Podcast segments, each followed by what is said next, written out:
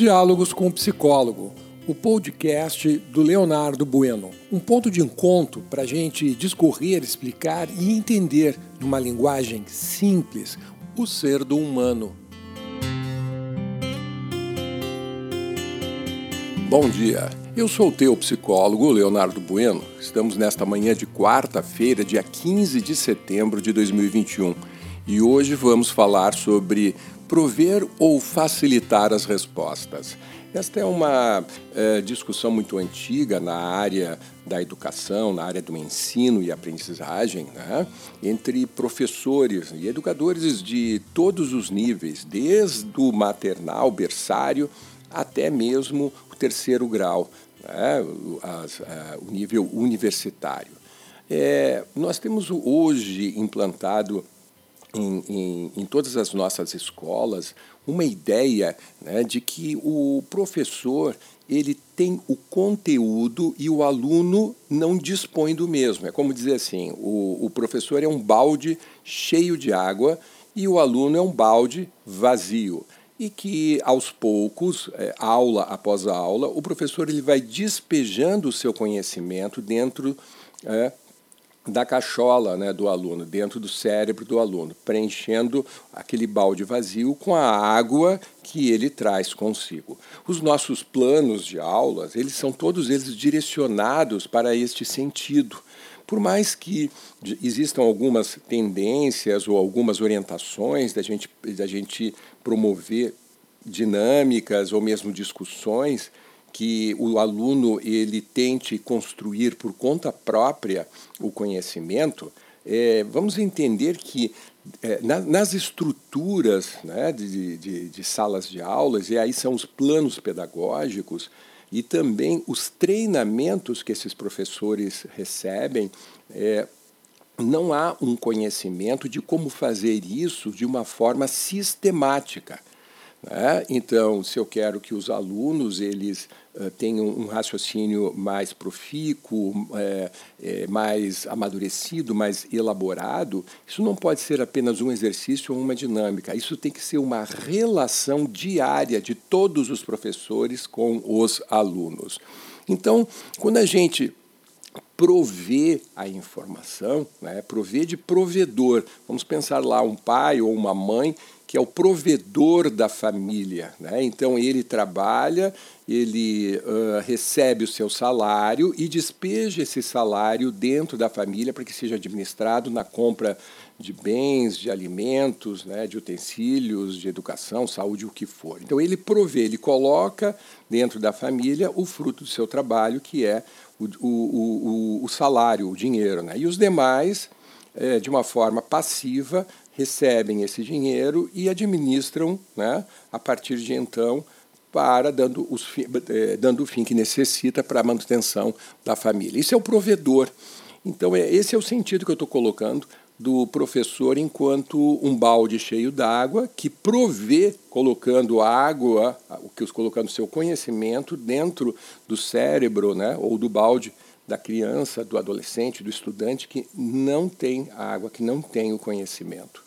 Então, esse é um, um método extremamente antigo, arcaico e que todos, sem exceção, todos os estudos feitos há décadas dentro do campo da, da, da, da, da pedagogia apontam que é um, um estilo de, de ensino é, retrógrado, que ao invés de libertar a mente das crianças, ao contrário, né? As crianças elas ficam aprisionadas porque elas são doutrinadas dentro de um conteúdo e são impedidas de raciocinar, de pensar e até mesmo de questionar. Né? Então, quando professores é, é, são questionados pelos seus aluninhos, eles não podem simplesmente dizer está errado ou não dá certo. Eles devem chamar a atenção do aluno né, de que aquilo é uma possibilidade que ele está dizendo e que ainda não foi demonstrada. E deve ensinar ao seu aluno, agora sim, os conceitos necessários para ele que possa desenvolver por conta própria teorias, metodologias ou o que for, para que ele chegue à conclusão de que aquilo é possível ou não. Já, já faço uma parte dizendo que para a ciência, né, para a ciência culta, uh, os, todos os pesquisadores eles têm já um consenso. Né?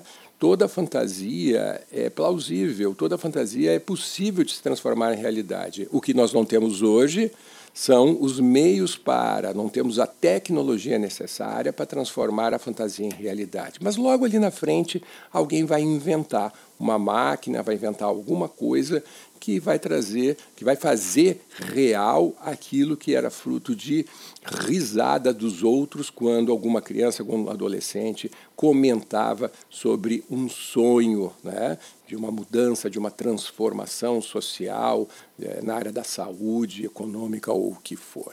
Então, o que é facilitar as respostas? Aqui há uma chave também que precisa ser bem, bem pensada. Tá? Facilitar respostas não é tu dar a resposta, porque aí, de novo, tu vira um provedor de informação. Facilitar as respostas é você apontar os caminhos. Agora, quem vai caminhar descobrindo o que tem a cada passo por este caminho é o aluno. Né? Então, professores não podem ter uma lanterna na mão, apontando para o caminho e berrando o tempo todo: olha, tem um buraco, olha, tem uma onça, olha, tem um cachorro, olha, tem uma cobra. É, a, é o aluno que tem que descobrir. E ao descobrir, ele pode se dar conta que ele tem já as habilidades necessárias para lidar com a diversidade com os problemas, com as questões, e de procur ou mesmo tem habilidade de procurar recursos outros, em outros lugares, que não só com o professor. Claro, isso estimula a independência do aluno, do professor. Né? Então, ele trazer o recurso, ele aprender a lidar com o recurso, o conceito e trazer para dentro de sala de aula e discutir com o professor as suas descobertas. E nesse sentido, o professor ele facilita o que? Facilita as, o raciocínio, ele vai facilitar a ponderância, ele vai facilitar né, que esse aluno ele desenvolva o seu conhecimento a partir daquilo que ele procurou como um autodidata, ele procurou por conta própria. Então, nós educadores, antes de mais nada, somos facilitadores Pense nisso. Nós, você não pode prover a resposta. Você tem que facilitar para que o, o, o, aluno, o seu filho, a sua filha, né? porque todo pai toda mãe é um educador. E é o primeiro educador, diga-se passagem. Né? Nós temos que conduzir as crianças, conduzir os nossos adolescentes, os nossos filhos a chegarem a conclusões por conta própria. Tá feito? É isso aí. Fica aqui a dica do teu psicólogo.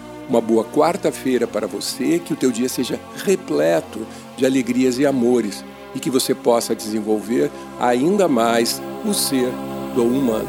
Até amanhã.